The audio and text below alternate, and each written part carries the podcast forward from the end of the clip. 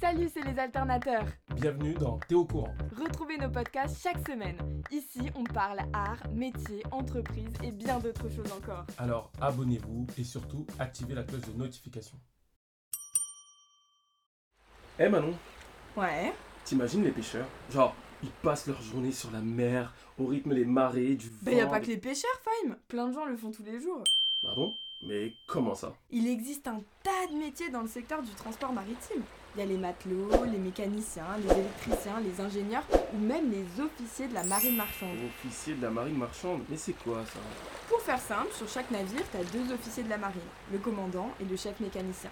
Ok. Et ils font quoi exactement Alors le commandant, imagine-toi, t'es sur le pont, tu diriges le navire, tu gères la conduite et surtout, tu veilles à la sécurité de ce que tu transportes. Alors ça peut être des personnes, mais aussi des marchandises. Et le chef mécanicien alors Lui, il dirige l'équipe de maintenance et il s'occupe du bon fonctionnement du navire.